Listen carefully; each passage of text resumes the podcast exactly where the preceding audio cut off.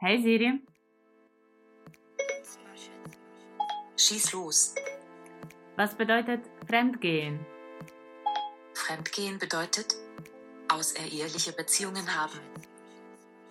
Okay, also Fremd bei Kunden zum vollständigen Abzug.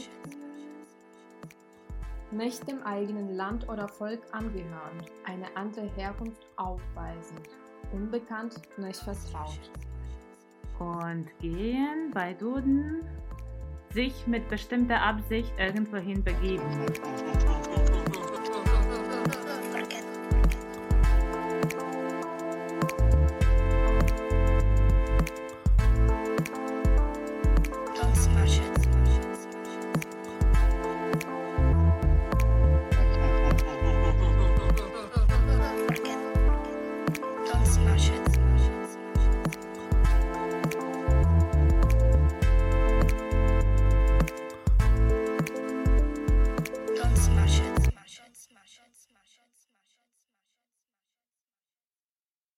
Hallo, wir sind Maria und Maria? zwei Ukrainerinnen, die in Deutschland leben und die normalerweise hier über Migration und das Leben von Migranten in Deutschland reden. Aber heute Seit äh, mehr als einem Monat ähm, geschieht in unserem Heimatland Krieg. Deshalb reden wir über, darüber, was dieser Krieg so beeinflusst hat in uns, welche Themen für uns jetzt wichtiger geworden sind. Und eigentlich haben uns unsere Blicke eigentlich sehr viel äh, von Deutschland in die Ukraine gerichtet. Ich glaube, wir beide haben bis jetzt sehr viel darüber gesprochen, wie unser Leben hier ist als bei zwei Ukrainerinnen.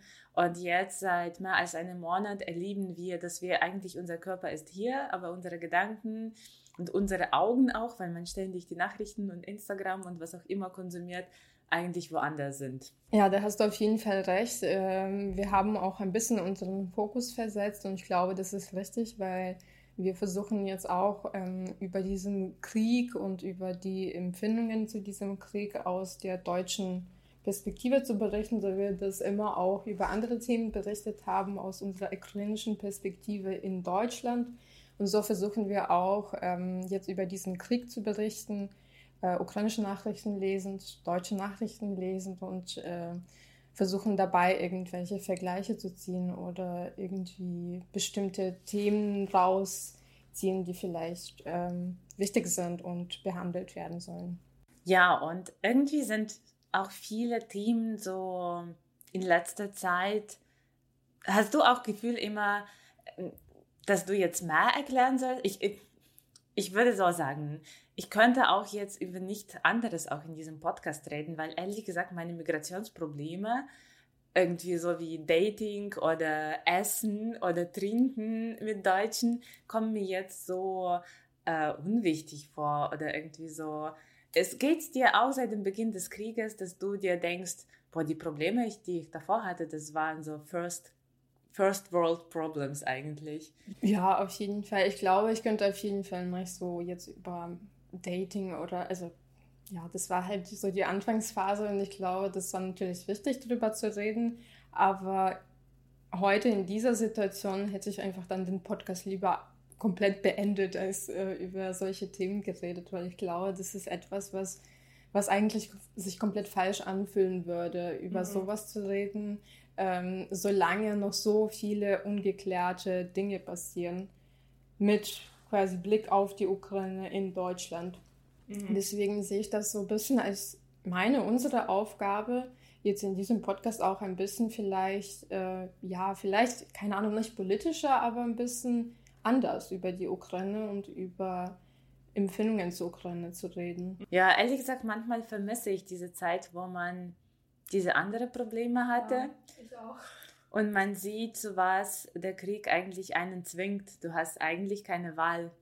Und das ist, glaube ich, das, was manchmal so, man halt diesen Unterschied macht zwischen den Deutschen jetzt und Ukrainern.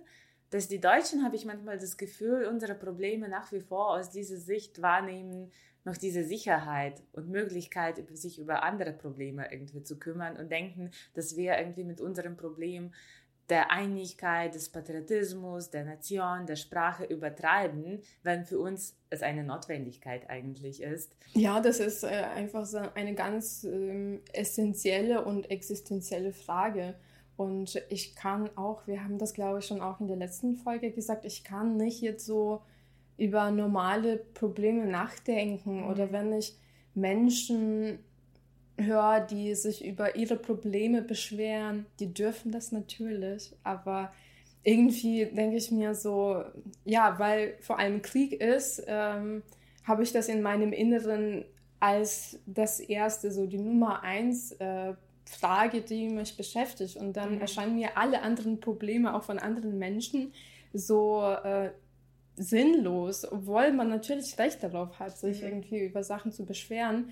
Aber ich kann nicht mehr mit einer anderen äh, Brille drauf gucken. Für mich ist halt Krieg, äh, da sterben sehr viele Menschen. Ich lese die ganze Zeit Nachrichten. Ich kann jetzt nicht einfach so mein Handy ausschalten und sagen, okay, jetzt habe ich halt ein schönes Wochenende und ich vergesse den Krieg. Selbst wenn ich das machen würde, würde ich den Krieg trotzdem nicht vergessen, weil das ist so krass in mir drin, mhm. dass ich das nicht mehr von mir trennen kann. Und man, man soll sich natürlich ein bisschen erholen, weil das ist sehr ermüdend, die ganze Zeit Nachrichten zu lesen, die ganze Zeit diese schrecklichen Bilder ähm, zu sehen. Ähm, in der Zwischenzeit, quasi nach der letzten Folge, die wir aufgenommen haben, haben wir sehr viele schreckliche Bilder gesehen, ja. die ich wahrscheinlich noch bis zum Ende meines Lebens sicher mhm. nicht vergessen werde.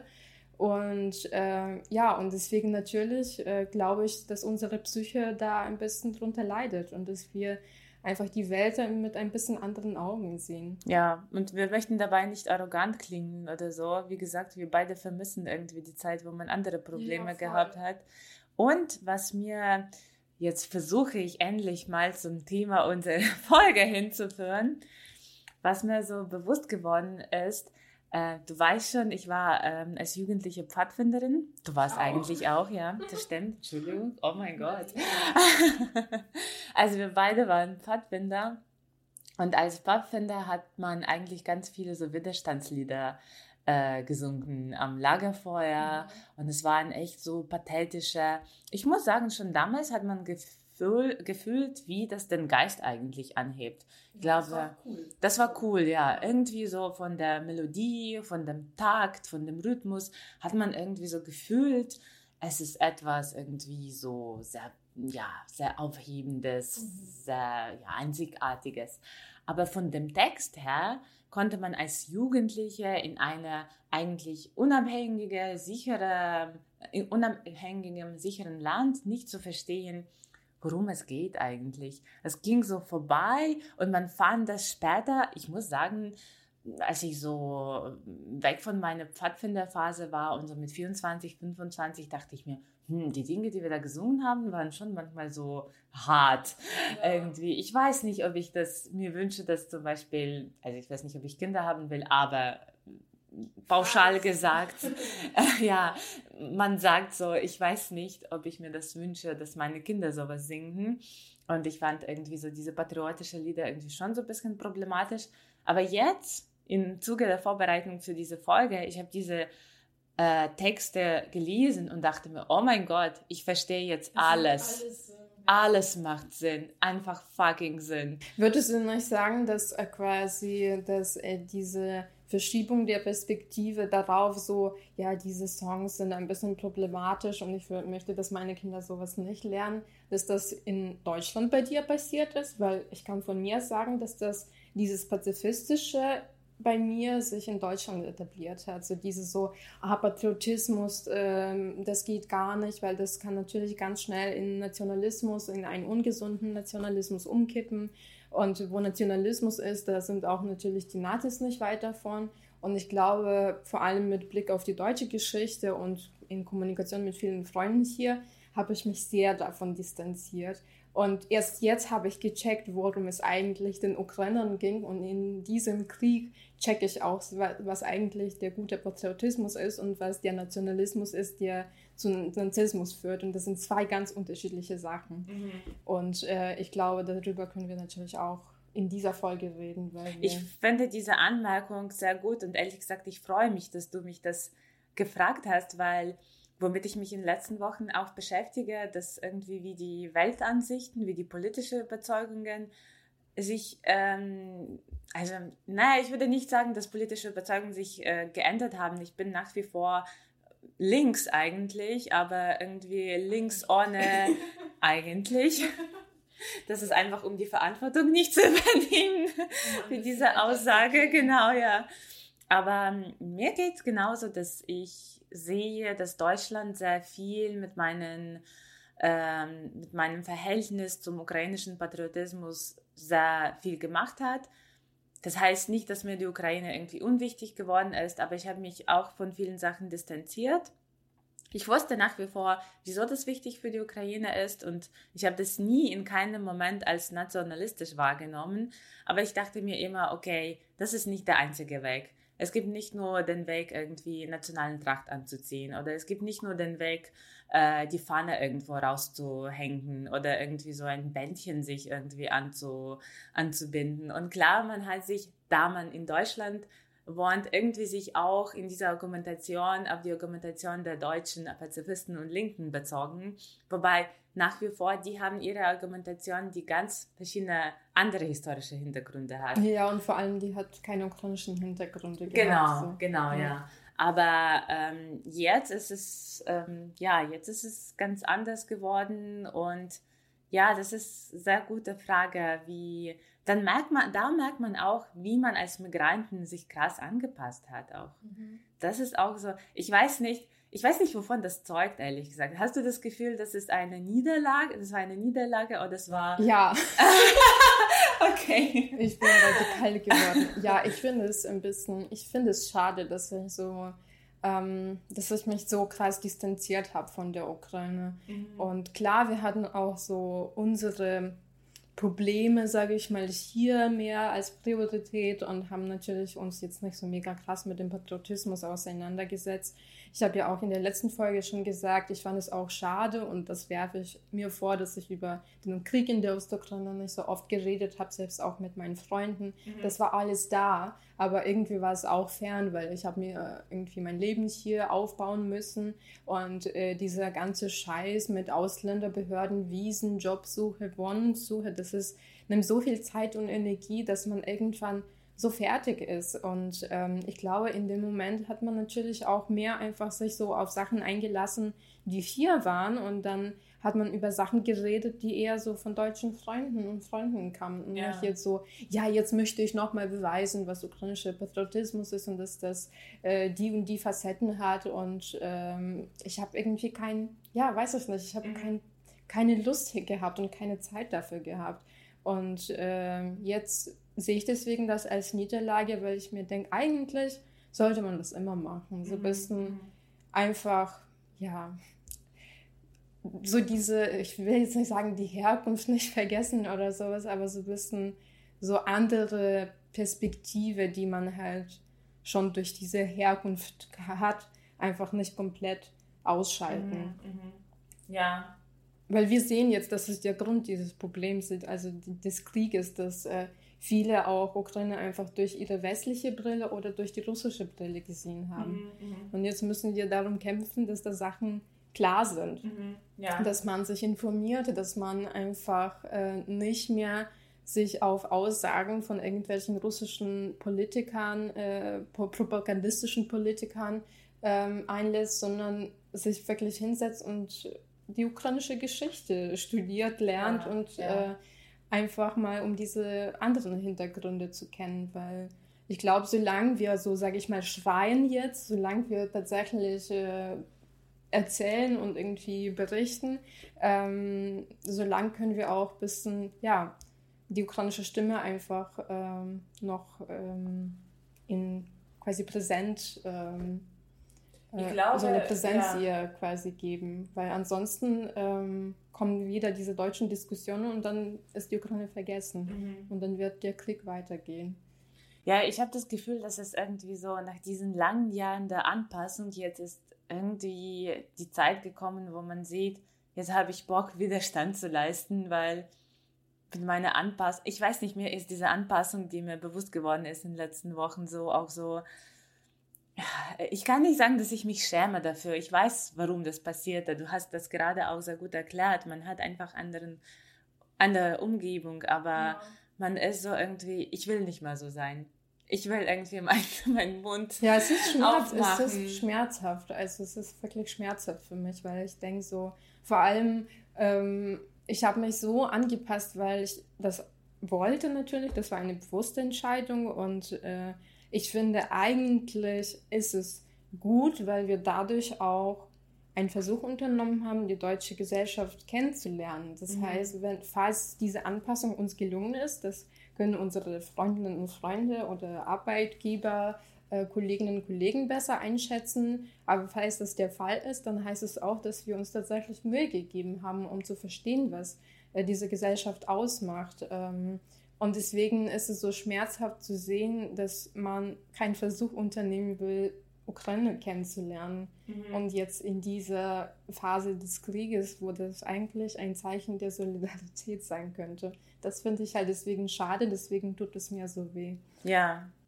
Ich habe eine andere Frage an dich jetzt irgendwie, um Thema zu wechseln. Ähm, hattest du auch das Gefühl in den ersten so zwei Wochen des Krieges, weil mittlerweile haben sich schon viele daran gewöhnt, irgendwie, wie der Krieg abläuft und ähm, ja, es wird zum Alltag so ein bisschen. Aber das, ich habe in der ersten Woche, in der zweiten Woche so erlebt, dass mich so meine deutsche oder ausländische Freunde überhaupt so immer gefragt haben, ihr Ukrainer, ihr seid so Badasses, das ist so krass, was ihr da macht. Oh mein Gott, was ist das? Und ich war auch so stolz und bis zum Trennen stolz, aber irgendwie dachte ich mir, ja, wir sind so eigentlich. Ihr kennt uns einfach nicht. Ich meine, ich möchte jetzt nicht idealisieren, ja, irgendwie. Es gibt ähm, in jeder Nation oder in jedem Volk gibt es verschiedene Menschen. Aber wie ging es dir damit? Wurdest du auch so angesprochen irgendwie? Ey, seid ihr immer so drauf? Mm, ich wurde tatsächlich nicht angesprochen vielleicht so unsere gemeinsamen Freunde haben mir manchmal geschrieben, so, oh krass, Ukrainer sind so mutig und alles. Und da war ich natürlich auch sehr stolz, weil ich auch ohne diese Kommentare stolz war, weil ich äh, irgendwie dachte, krass, ich, ich habe selbst nicht gedacht, dass Leute so solche Badasses sind. Mhm. Ich habe natürlich äh, gedacht, ja, Ukrainer, die können auch schon Widerstand leisten, aber dass die das so machen können, das habe ich echt nicht gedacht und das fand ich, das fand ich schön. Aber dann habe ich irgendwann verstanden, dass es vollkommen Sinn macht, nach so vielen Jahren äh, der gemeinsamen Geschichte mit Russland war bei Leuten wirklich der Punkt erreicht, wo man äh, keine anderen, keinen anderen Ausweg gesehen hat, mhm, mhm, denke ich mir.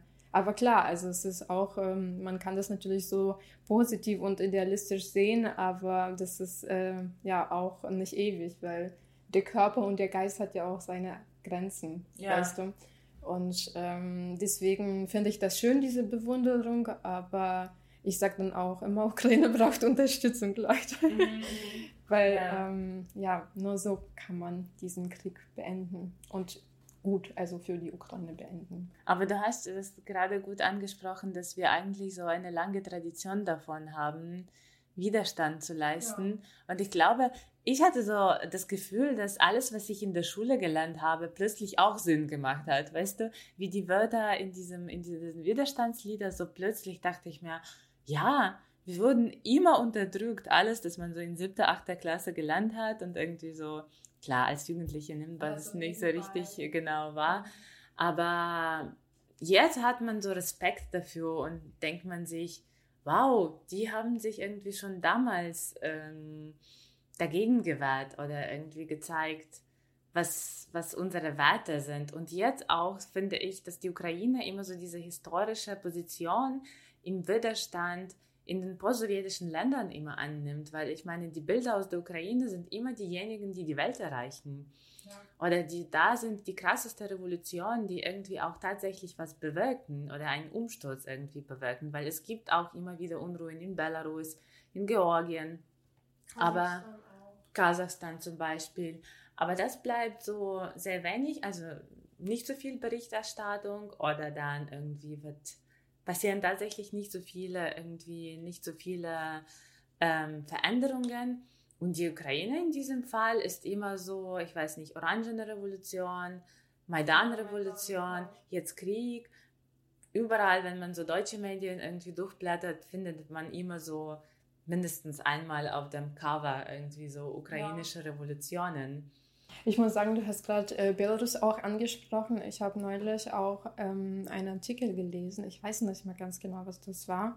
Und ähm, da äh, ging es quasi um diesen Vergleich zwischen der Orangenen Revolution und Euromaidan in der Ukraine, weil Orangene Revolution war halt friedlich und äh, mhm. äh, da ist jetzt nichts so Schlimmes passiert. Da wurde irgendwie niemand umgebracht auf dem Maidan. Und ich muss sagen, es dann diese, diese Proteste in Belarus waren, die natürlich eine anderen, einen anderen Charakter hatten und andere äh, Figuren, die da eine Rolle gespielt haben. Aber das hat mich so an diesen Anfang ähm, der Revolutionsgeschichte in der Ukraine erinnert, sage ich mal, in der mhm. Zeit der Unabhängigkeit der Ukraine in 2004, weil Leute zuerst mal natürlich mit friedlichen Demonstrationen versuchen, Sachen zu bekämpfen oder die Stimme zu erheben, um zu zeigen, wir sind dagegen, wir möchten das nicht. Mhm.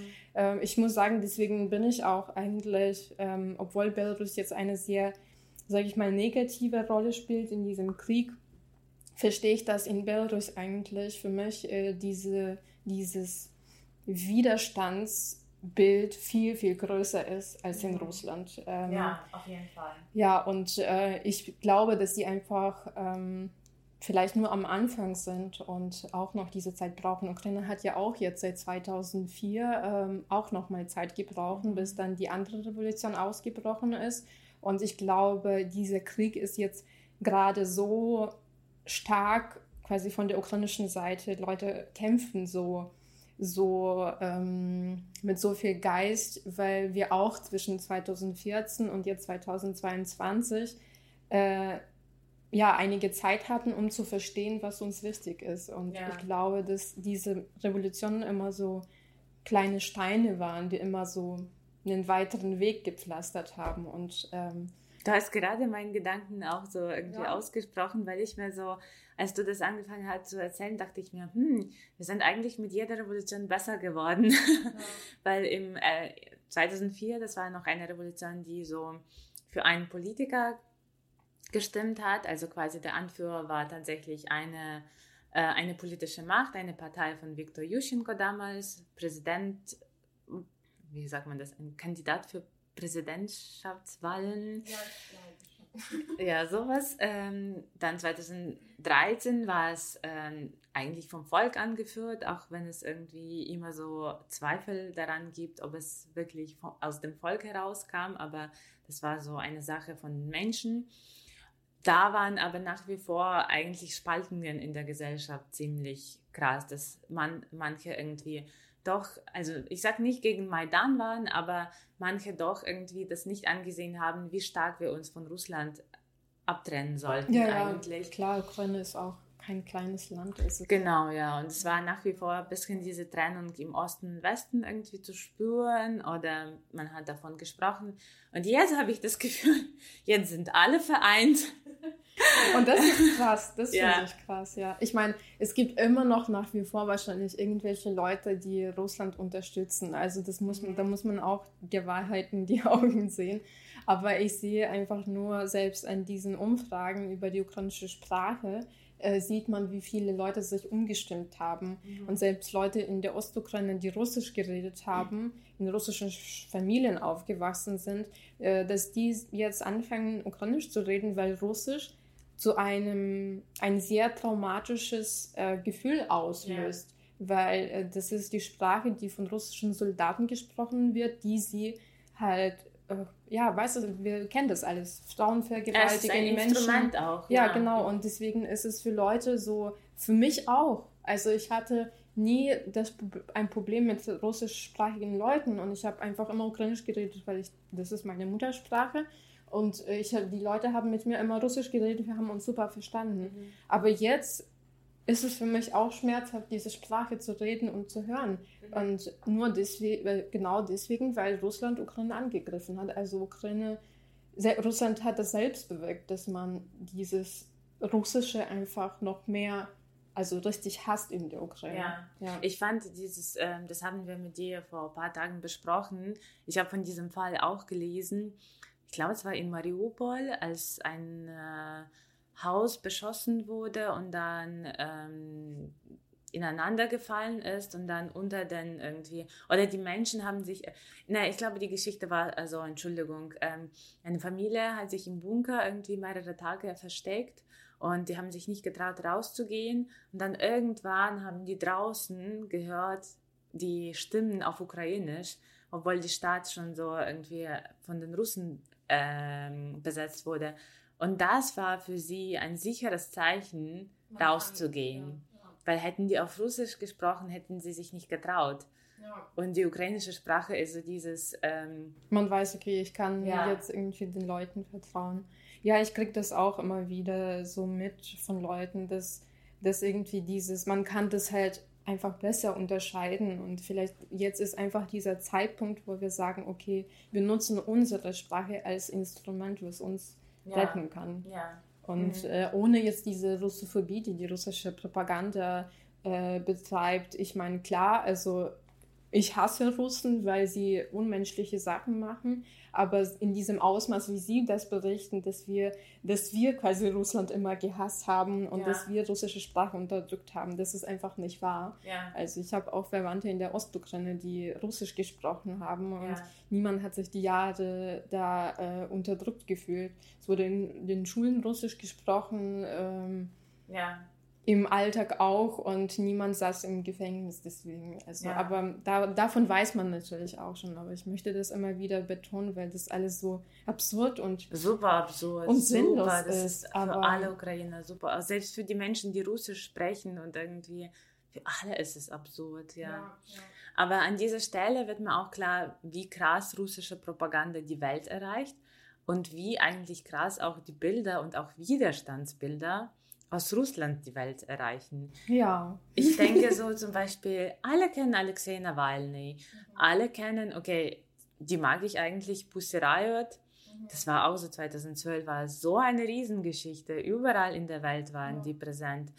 Dann, ja, und äh, der größte Flop dieses Krieges, Marina Ovsyannikova. Ja. Das, ich glaube, ich kann mich ewig drüber aufregen. Ja, ja, da habe ich, ich habe das Gefühl, oh mein Gott, die deutschen Medien haben sich da so bloßgestellt. Und was heißt bloßgestellt? Sie haben eigentlich diesen Narrativ, diesen geschluckt, geschluckt aber auch äh, weiter tradiert eigentlich. Alles aus dieser russischen Perspektive zu erzählen. Wenn irgendwie was kommt, vom Widerstandbild, dann erreicht uns das aus Russland irgendwie. Ja. Und wir konsumieren das und zeigen allen. Und ich dachte mir, jetzt ändert sich mittlerweile, weil wir haben jetzt Zelensky irgendwie überall auf den Covers von den Magazinen. Aber bis dahin. Ja, nein, und ich finde so krass diesen Ausmaß, weil äh, ich glaube, so in der, der Anfangsphase des Krieges habe ich immer ähm, ja, wütende Kommentare auf Social Media geschrieben, weil mir das alles so aufgeregt Maria hat. Jetzt ein neues Hobby. ja, ich versuche jetzt, ich manchmal lese ich immer noch diese Kommentare, aber mir geht es dann so schlecht. Ich versuche mich da ein bisschen davon zu distanzieren. Aber ich glaube, äh, da hast du auch irgendwo was kommentiert, wo quasi erst diese Sache mit Marina Ovsyannikova kam, äh, dass du meintest, ja, äh, in der Ukraine werden tausende Widerstandsbilder produziert und äh, die tragen, haben keine so ähm, gewichtige Rolle wie jetzt ähm, Protest dieser Frau, der eigentlich meiner Meinung nach propagandistisch geplant war. Und wie wir jetzt sehen, sieht es tatsächlich ja, danach ja, aus. Ja. Ähm, und alle haben sie dafür gefeiert, wie mutig sie ist und alles. Und da sieht man einfach, dass wie russische Propaganda in Deutschland, äh, wie verbreitet das ist, wie präsent das alles ist, dass mhm. diese Sichtweise einfach viel schnell einfach ein Gewicht, äh, Gewicht findet als das, was in der Ukraine passiert, weil man das dann doch mit anderen Sachen verbindet. Man hat Angst, äh, irgendwelche Haltung einzunehmen. Wenn, wenn da irgendwas passiert in der Ukraine, irgendwelche Leute getötet werden, dann sagen die deutschen Medien erstmal, offenbar haben die russischen genau. Soldaten, die es muss alles sind, überprüft werden. Ja, ja, ja. Aber diese Frau hat niemand überprüft. Mhm, und mhm. ganz ehrlich, mich hat es so angekotzt. Und äh, ja, und jetzt, wenn die Frau bei äh, die Welt arbeitet und über Ukraine-Russland-Perspektive berichtet, da denke ich mir, okay. Mhm. Ja, weil sie wird äh, den ganzen Scheiß weiter tradieren über Brüdervölker und ähm, dass sie für Frieden ist und egal. Ich bin mir sicher, dass da solche irgendwie Thesen auftauchen wie, hm, was bringt noch der Widerstand von der Ukraine? Irgendwie sollen die noch kämpfen? Warum? Die kämpfen ja sowieso. Genau, oder so, so in die Richtung eigentlich. Aber da gebe ich dir recht. Ich habe, mir ging es auch so, dass als die Ovsjannikova aufgetaucht hat, dann hatte ich auch bei allen so deutschen auf Instagram und Twitter nur das erlebt irgendwie. Ich habe so viel Respekt vor dieser Frau. Wow, mutig. Ah, super. Und ich dachte mir, krass, wenn was der, aus der Ukraine kommt, dann, ja, wie du sagst, gleich, das muss noch überprüft werden. Wieso liegen die Leichen da so. genau so drei Tage? Warum hat die niemand aufgeräumt? Ja, klar, nachdem du irgendwie einen Monat besetzt worden ist von den russischen Soldaten, hast du doch Bock aufzustehen und dann irgendwie noch Leichen aufzuräumen. Menschen haben keinen, also ich habe keine Ahnung von Krieg. Ich würde mich das erstmal überhaupt nicht fragen irgendwie, warum die Leichen da liegen irgendwie. Und das aber ist klar, man, man soll Sachen überprüfen, aber dass klar, das immer ja, so präsent ja. ist, quasi so diese Haltung, finde ich halt so krass, wenn man irgendwie gefühlt Ukraine immer noch nicht glaubt, wenn man irgendwie denkt, ach, vielleicht. Ja, ja genau, die sind irgendwie, hm, irgendwie suspekt. Aber die Russen, klar, wir reden, wir reden pauschal jetzt. Wir reden jetzt auch nicht über alle Deutschen irgendwie so, weil ja. ich ja. habe auch gemerkt, dass manche Menschen dann sich irgendwie doch beleidigt fühlen, weil die mir sagen, aber ich bin doch der anderen Meinung. nee, das sagst du schon richtig. Ich versuche jetzt auch in meinen äh, Social Media Posts äh, immer zu sagen, dass ich das einfach Medien und Regierung von Menschen trenne, mit welchen ich im Alltag rede, also von so echten Menschen, sage ich mal.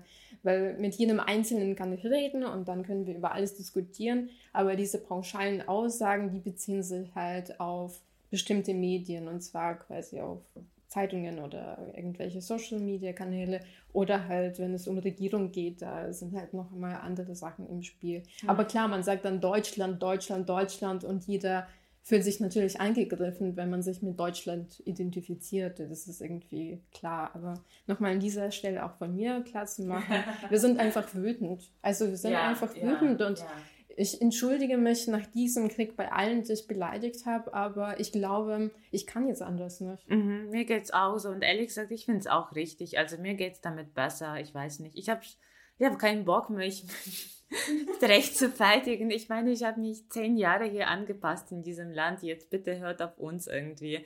Jetzt äh, versucht irgendwie sich an uns anzupassen. Ja, und noch quasi zum Fall Marina Ovsjanikova, da ist mir auch noch so eine Sache eingefallen, dass, äh, wieso man das so mutig fand, weil ich habe äh, sehr lange darüber nachgedacht und ich muss sagen, ich habe sogar nicht sofort da, dazu was gepostet, dass ich quasi nicht glaube, mhm. dass sie tatsächlich diesen Widerstand da leistet. Äh, ich habe gesehen, dass Leute das alle posten, dann habe ich mir dieses Video angeschaut, weil sie auf YouTube gepostet hat, diese Anrede, ähm, wo sie mit dieser Kette oh. der ukrainischen und russischen Flagge ist und äh, sagt, dass Ukraine und Russland Brüdervolke sind. Und ich dachte so, nein, das kann nicht wahr sein. Das kann nicht wahr sein, dass diese Frau jetzt dasteht und von der ganzen Welt gefeiert wird, weil genau sie sagt, die propagandistischen Sachen, die sie schon immer gesagt hat in diesem, äh, bei diesem Fernsehsender ja. und die Putin immer wieder ausnutzt, um äh, die Existenz der Ukraine in Frage zu stellen. Frage zu stellen. Und dann habe ich abgewartet und je mehr ich abgewartet habe, dann habe ich einfach gesehen, dass Leute wirklich sich langsam schämen, dass sie das gefeiert haben. Und das fand ich gut, mhm. weil ich glaube, man hat verstanden, was, was das ist und äh, alle kannten so russische ähm, Machtstrukturen auch nur, nur aus der russischen Perspektive, sage ich mal. Diese Angst, die da ist, ja, weil wir kennen natürlich auch Bilder von Nawalny oder halt von anderen wirklichen Widerstandskämpfer in Russland und ja. die haben leider keine Stimmen. Das stimmt. Das muss das ich sagen. Ich ja. folge auch immer noch einigen davon und obwohl manchmal da natürlich auch Sachen kommen, wo ich auch nicht denen zustimme, aber so wirkliche Widerstandsstimmen sind in deutschen Medien meistens echt nicht präsent. Und dann kommt diese Frau und alle feiern das, weil die denken, oh Gott, was passiert jetzt mit ihr? Frankreich bietet ihr äh, fast schon Asyl oder was auch immer und arbeiten und bla bla. Ähm, und äh, dann sehen wir diese Frau so schön rauskommend aus diesem Verhörungssaal äh, mit ihrem Anwalt lächelnd und sie sagt, wie krass sie verhört würde, bla bla bla. Und dann wurde sie für, weiß ich nicht, 330 Euro Strafe verurteilt, ja. wo wir wissen, dass mit anderen Aktivisten ganz andere Sachen passieren. Ja, und da war es ja. für mich so das erste Signal, wo ich dachte, okay, das, das, ist, das, ist, das klingt für mich komisch. Äh, und jetzt sehen wir, sie ist jetzt in Deutschland, sie durfte ausreisen. Mhm. mhm. Falls die russische Regierung wirklich äh, was dagegen unternehmen wollte, mhm. wenn sie wirklich diese Widerstandskämpferin wäre, dann wäre sie nicht ausgereist. Ja, also ja. ich bin da jetzt, also ich bin wirklich so ratlos manchmal, was diese Frau angeht und was so diese Wahrnehmung von, von russischem Widerstand angeht. Und es tut mir einfach leid. Aber es ent entwickelt sich ja auch alles. Also man kann es auch vielleicht nicht wissen. Ja, es tut mir auch leid und mm, beziehungsweise ich bin auch ratlos, warum diese Frau ausgerechnet in Deutschland ehrlich gesagt Zuflucht gefunden hat. Mir ist das auch irgendwie so, wo ich mir denke, echt, oh Gott, nein ja, irgendwie. Mich hat dann nur eine Sache beruhigt. Ich habe das auch gepostet, dass quasi das, ähm, diese Nachricht, dass sie jetzt bei Die Welt arbeitet und für ähm, Russland-ukrainische Beziehungen äh, da berichtet. Und äh, eine Freundin hat zu mir geschrieben, ja, die Welt äh, nimmt sich, äh, man nimmt diese Zeitung viel zu ernst. Man kann vom Axel Springer nichts anderes erwarten. und eigentlich ja, so. Obwohl eigentlich natürlich, es gibt Leute, die die Welt lesen. Ich finde es einfach schade, dass jetzt diese Frau da ihre Stimme gefunden hat in dieser Zeitung. Ähm, aber da denke ich mir, ja, an, wahrscheinlich wird es einfach in Deutschland anders nicht funktionieren, mhm. weil wir sehen auch, dass so dieses, dieses, dieser Zwiespalt äh, zwischen so ukrainischen Demos und auch selbst diese russischen Demos, die gerade stattfinden mit russischen Flaggen, äh, wo man nicht ganz genau weiß, das, was für Demos das sind, äh, weil die oft einfach Krieg unterstützen.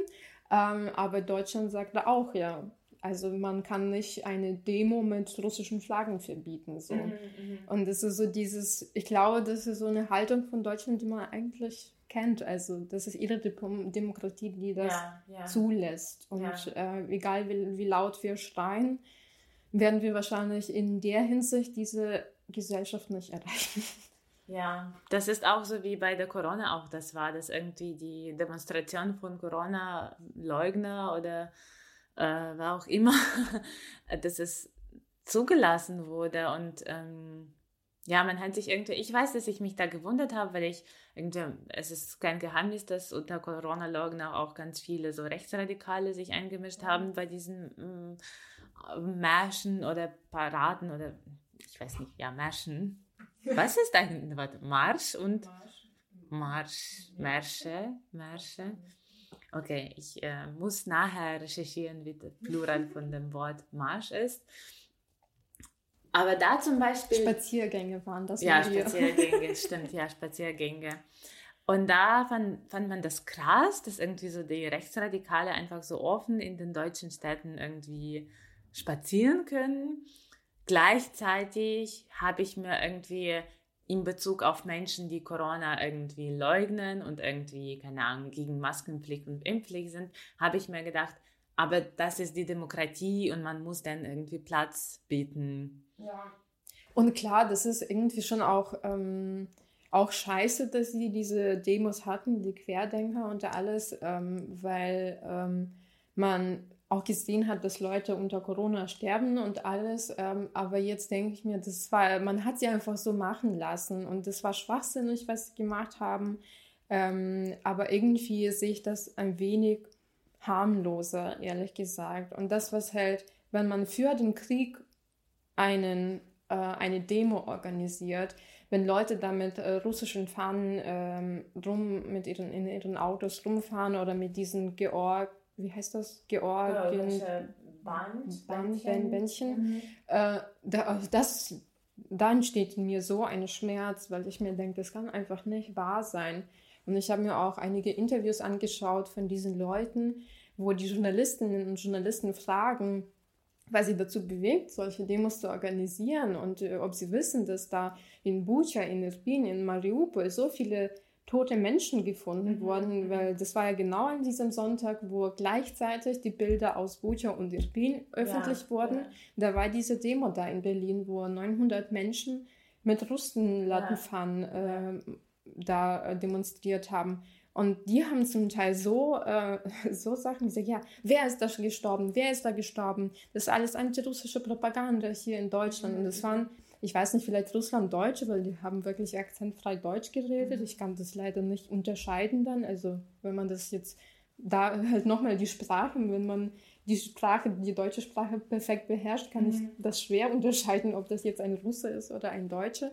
Ähm, andere Frauen haben dann gesagt, so ja, und diese ganzen Flüchtlinge, äh, wer sind die überhaupt? Die sehen ja alle gut aus und äh, man sieht, dass sie Geld haben, so mhm. sehen Flüchtlinge nicht aus, das ist alles auch nicht wahr. Und ich denke mir so, Alter, das kann einfach, das kann einfach wirklich nicht wahr sein.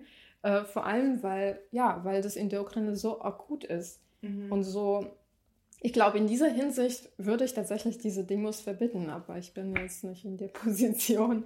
Ja, das ist die Frage irgendwie. Aber hier sind wir irgendwie in einen anderen Diskurs äh, gewandert, der aber auch sehr wichtig ist und mit dem wir, glaube ich.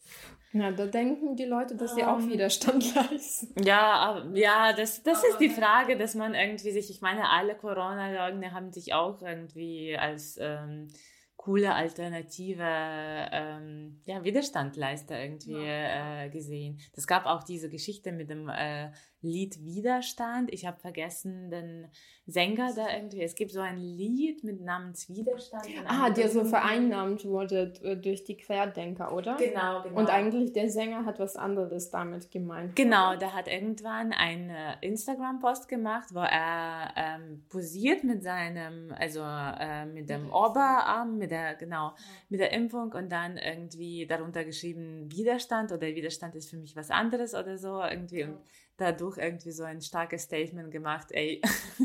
Ja, also ich denke, das ist, das so, sowas wie Widerstand äh, macht auch in jedem Land was anderes so mit Menschen, weil wenn man jetzt, sage ich mal, in Deutschland pauschalisiert sagt, ja, Widerstand hier, ich darf allem widerstehen, ich darf äh, für Krieg demonstrieren, ich kann gegen Krieg demonstrieren, freies Land, ich darf alles machen, so. Ja.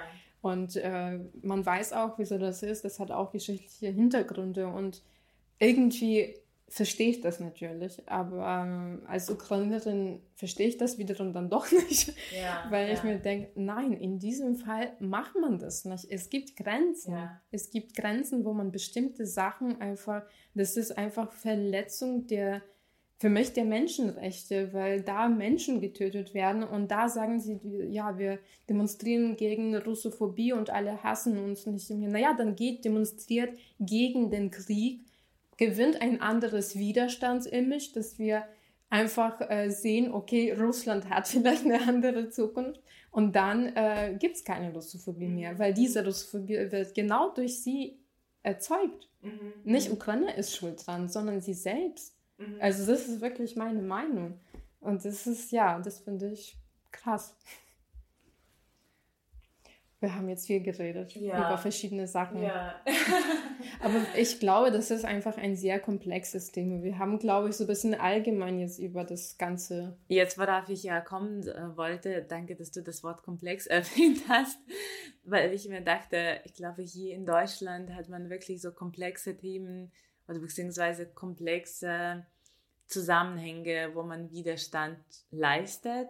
Und manchmal denke ich mir für, dass es vielleicht auch gut ist für die Ukrainer im Moment irgendwie so eine ganz klare Vorstellung darüber zu haben, eigentlich, ja. wofür man ist. Ja, und ich glaube, das hat man, oder? Also ja, ich als, glaube schon. Als ja. Ukrainer. Also ich glaube, ich lese gerade ähm, den Band Euromaidan, das ist ein Essayband, äh, rausgegeben von Juri Andruchowitsch, ein ukrainischer Schriftsteller. Und da sind äh, verschiedene Essays äh, gesammelt über Euromaidan, quasi nach dem Abschluss in 2014. das sind so krasse Sachen. Ich muss bei jedem Aufsatz weinen, mhm. weil also wirklich Leute, die sich für Widerstand der Ukraine interessieren, ich empfehle wirklich allen, diesen Band zu lesen und generell, die sich einfach für die heutige Situation interessieren, weil da steht schon alles drin. Und ich lese diese Sachen und ich denke mir, krass, das war alles damals schon da. Ja, ja. Mhm. Alle Anzeichen waren da. Und nach jedem Aufsatz steht das Datum, wo das geschrieben wurde. Und man sieht 2014 und man denkt, was haben wir diese acht Jahre gemacht? Mhm, mh, ja. Und das finde ich, das finde ich wirklich bitter. Ähm, zum anderen finde ich aber, wie gesagt, auch gut, dass diese acht Jahre dann vergangen sind, weil genau nach diesen Jahren weiß jeder Ukrainer, ich pauschalisiere jetzt auch, mhm. erlaube mir das, auch weiß, wofür er oder sie Widerstand leistet. Ich, darauf kann ich reagieren, dass mir geht es auch so manchmal, wo ich mir denke, was haben wir diese acht Jahre gemacht? Irgendwie, woge wogegen haben wir gekämpft eigentlich? Haben wir weiter gekämpft? Ich glaube auch bei vielen Menschen, die auch super pro-ukrainisch waren, irgendwann ist es so in den Hintergrund eigentlich gerutscht, weil man so ein normales Leben geführt hat, ja. Aber ich weiß nicht, vielleicht als etwas Positives. Ich glaube, dieses Potenzial vom Widerstand und von der eigentlich aus dem Volk kommt, von einfachen Menschen, ich habe das Gefühl, das haben wir nach wie vor nicht verloren. Ich weiß nicht, wie lange dieser Krieg sein wird. Ich weiß nicht. Es, ich meine, ja. der Anfang ist immer sehr irgendwie euphorisch, und ähm, die Phänomene von Widerstand, die wir jetzt gesehen haben, das ist nur der Anfang, wie es weiter sich entwickeln wird. Keine Ahnung, ich habe keine Ahnung, ob man so Longrunner in solchen Sachen sein kann, weil ich meine, Revolutionen waren immer so eine schnelle Sache, ja, irgendwie ja. höchstens von, keine Ahnung, so die Maidan-Revolution, die ging drei Monate ungefähr, ja. Und der Krieg ist schon was anderes und da geht es nicht um diesen schnellen Umsturz eigentlich. Ja. Aber ich habe äh, heute als Vorbereitung für die Folge habe ich mal ähm, ein Interview durchgelesen, das ich mit einem amerikanischen Fotografen für meine Dissertation geführt habe, der im 2013 in der Ukraine war und auch die Revolution fotografiert hat. Und da habe ich ihn gefragt, ob er das Gefühl hatte, dass irgendwas äh, wurde bei dieser Revolution sozusagen von den Menschen performt für die Medien oder für die, für die Fotos. Und dann hat er gemeint, dass er ziemlich viele so ähm, Demonstrationen in Amerika fotografiert hat. Und da wissen, wussten damals schon die Menschen ganz genau, ähm, wie sie sich irgendwie aufführen sollten, damit es ein gutes Foto entsteht und sozusagen in, Medium, in Medien schafft. Und er hat gemeint, dass in der Ukraine hat er null Gefühl, dass das irgendwie falsch ist oder inszeniert, dass das Ganze, was da geschah, dermaßen authentisch war und dermaßen irgendwie so unmittelbar mhm. von den Menschen kam und dass er auch gemeint hat, dass alle Menschen hat das Gefühl vereint, wir gehen hier nicht weg, bis es besser wird. Das war ganz klar irgendwie, das muss besser werden. Und ich habe das gelesen und dachte mir, oh, erstmal irgendwie haben wir gesehen, dass die Bilder, die irgendwie kursieren jetzt, die wirken für mich auch authentisch, weil irgendwie glaube ich nicht, dass irgendwelche Ukrainer jetzt daran denken. Genau, genau, weil es das irgendwie ich erlaube mir jetzt zu sagen, vielleicht ist es sehr patriotisch und ich stehe kritisch jetzt zu dieser Aussage in zwei Jahren, aber ich glaube, der Widerstand ist sehr authentisch für Mentalität unseres Volkes irgendwie. Ja, ja. Und ähm, man agiert vielleicht, weil die Ukraine anders als Deutschen manchmal ähm, unmittelbar äh, reagieren, direkt reagieren, irgendwie auch ungeduldig sind, schaffen die auch, diese Symbole zu produzieren und so gut zu produzieren ja. eigentlich. Ja, vor allem, weil man schon so lange irgendwie sich so nach guten Sachen sehnt wie in der Ukraine. Ich gehe mir das auch immer wieder im Kopf durch. Ukraine hat auf die Atomwaffen verzichtet äh, damals, äh, weil äh, Ukraine irgendwie den guten Weg gehen wollte. Man hat, ist davon ausgegangen, dass man, dass kein Krieg mehr kommt. Alle Waffen wurden abgegeben. Von beiden Seiten, sowohl von NATO als auch von Russland, kamen was? Die Sicherheiten, dass Ukraine nie angegriffen wird und im Falle der Unsicherheit gibt es Hilfe. Wir sehen jetzt, wie man darauf reagiert. Das ist auch etwas, was mir schmerzt. Und es sind so Sachen, wo man einfach merkt, dass Ukraine klar auch sehr viele Probleme hatte. Wir hatten die ersten Jahre nach, der Sowjet, äh, nach dem Zusammenbruch der Sowjetunion pro-russische Präsidenten, die auch immer wieder ein bisschen diese, in eine falsche Richtung gegangen sind. Mhm. Aber es gab immer noch Menschen, die, ähm, ja, die Widerstand geleistet haben, die immer wieder so gesagt haben, nee, wir reagieren darauf, wir versuchen. Und klar, diese Revolution waren sehr euphorisch und es war so eine, ja, so eine Spitze immer, die quasi, die dann so aufgetaucht ist, diese Euphorie und äh, es war dann alles so mit so viel Hoffnung und dann war die Revolution zu Ende und dann gab es natürlich immer Enttäuschungen, ja. weil die Regierung dann doch enttäuscht hat und Korruption dann doch eine Rolle gespielt hat. Und das ist alles klar da, aber man hat gesehen, dass mit den Jahren das trotzdem bekämpft wurde. Und das finde ich krass, wenn ich diese ukrainische Geschichte so betrachte, dass quasi, dass dieses so sich weiter bewegen dann trotzdem viele vieles gebracht hat und mhm. zu demonstrieren auch was gebracht hat. Deswegen ist für mich diese Aussage von, ähm, sage ich mal, von Social Media Russen, äh, die sagen, äh, wir können nicht demonstrieren, das bringt doch gar nichts. Wir können nichts dagegen tun. Man kann was dagegen tun. Mhm. Man muss halt nur das machen. Mhm. Und wenn das Millionen Menschen machen, wie das bei diesem Millionenmarsch in, bei Euromaidan war, dann wird dir niemand tun. Wer kann mhm. eine Millionenmasse angreifen? Es tut mir leid. Ja, ja. Und das ist so, ja, das ist für mich einfach ein sehr ja, krasser Vergleich. Äh, und wo ich sehe, ja, also wenn man, klar, es gibt natürlich ja, diese Mentalität äh, zu reagieren bedeutet nicht sofort, dass man äh, alle Veränderungen schnell vornimmt, aber ich glaube, das ist ein sehr klarer Wunsch, besser zu werden und mhm. das muss respektiert werden, finde ich. Ja, und irgendwie die Unterdrückung auch nicht zu leiden. Ja. Ich habe im Zuge auch, als äh, wir haben die Folge damit angefangen, dass wir über Widerstandslieder gesprochen haben und dann habe ich die mal auch so durchgelesen und auch unsere Hymne durchgelesen und dachte mir, die, das Wort Freiheit kommt, keine Ahnung, jeder zweiten Zeile. Mhm.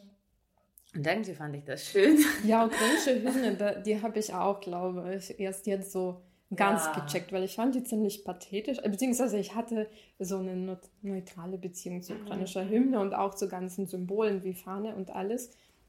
Und mittlerweile denke ich mir, krass, ukrainische Hymne ist so schön. Ja, voll. Das voll. ist so, es spricht wirklich so einem aus dem Herzen und ich weiß es nicht, wie es in der Zukunft sein wird, weil ich erinnere mich ja auch an die Zeit, wo wir über den, ähm, ja, die ganzen Revolutionen von Kosaken und alles Mögliche gelernt haben, über die Kriege, über Holodomor. Und klar, das war alles wichtig, aber das hat für mich gerade eine sehr viel größere Rolle ähm, quasi eingenommen, weil ich das jetzt endlich checke, so was das war und wieso man das eigentlich immer noch darüber reden muss. Aber anscheinend, wenn jetzt die nächsten Generationen diesen Krieg nicht mehr kennen würden, würden sie wahrscheinlich ähnlich reagieren. Mhm, mh. Weil man, so, so wie auch Leute jetzt hier keine Nachrichten mehr lesen wollen, weil das so schmerzhaft ist. Man will mhm. sich nicht die ganze Zeit mit Traurigkeit auseinandersetzen. Aber ja. ich bin jetzt dafür, dass wir uns mit Traurigkeit auseinandersetzen. ich finde, ähm, ich weiß nicht, ich habe irgendwie vor kurzem gedacht, dass hm, traurig zu sein hat mich zum besseren Menschen gemacht. ist es vielleicht ein guter Abschlusssatz? ja, also man muss auf jeden Fall äh, keine Angst davor haben. Ähm, ich weiß nicht, wie viel Zeit haben wir. haben keine Zeit mehr. Okay, ja. Wir ja, haben, wir haben schon äh, 52 Minuten geredet. 52 Minuten geredet. Ja. ja, dann lass uns irgendwie das so abrunden und abschließen. Genau, es kann natürlich sein, dass wir immer wieder noch auf diese Themen kommen, weil wie gesagt, ich glaube, Widerstand, man kann einzeln noch irgendwie über die ganzen Maidan-Revolutionen reden. Ich habe mir zwar alles aufgeschrieben, aber es ist alles auch sehr komplex und es sind sehr viele Details und es ist manchmal so, und wir sind halt ja. keine Historikerin ja. und His, also keine Historikerin, genau. Und ähm, ist, ich will auch jetzt nicht sagen, dass ich so, keine Ahnung, so gut ausgebildet bin. Ich bin halt gut ausgebildet, weil ich sehr viel darüber lese. Ähm, aber es gibt einfach sehr viele Facetten davon. Und ich meine, wir haben heute viele Begriffe angesprochen aus der ukrainischen Geschichte. Eine Revolution, die ich vielleicht nochmal erwähnen kann, das ist die Revolution auf dem Granit im 1990. Das ja. war sozusagen die erste Vorbote der Revolution, die dann ja. später kommt, so eine Studentenrevolte äh, in der Ukraine. Und diejenigen, die sich dafür interessieren, können dann weiter recherchieren. Ja, weil den Namen war. haben wir gedroppt und es gibt wirklich sehr viel Literatur. Man mhm. sieht jetzt auch, wie viel es eigentlich Literatur äh, gibt. Äh, ja, ja. Und äh, das sind wirklich gute Sachen. Das sind Sachen, die sich auch leicht lesen, weil die Autoren auch sehr gut sind. Ähm, und ähm, ja, ich glaube, es ist einfach die passende Zeit, sich damit zu beschäftigen. Ja, voll. Das können wir vom Herzen empfehlen. Und ähm, genauso wie alle und sorry. Ich wollte das schön überleiten. Genauso können wir empfehlen, unseren Social Media Kanälen zu äh, folgen. Ja. Ähm, und ihr könnt uns auch auf Spotify, Apple Podcast oder Soundcloud abonnieren oder hören, wie ihr wollt.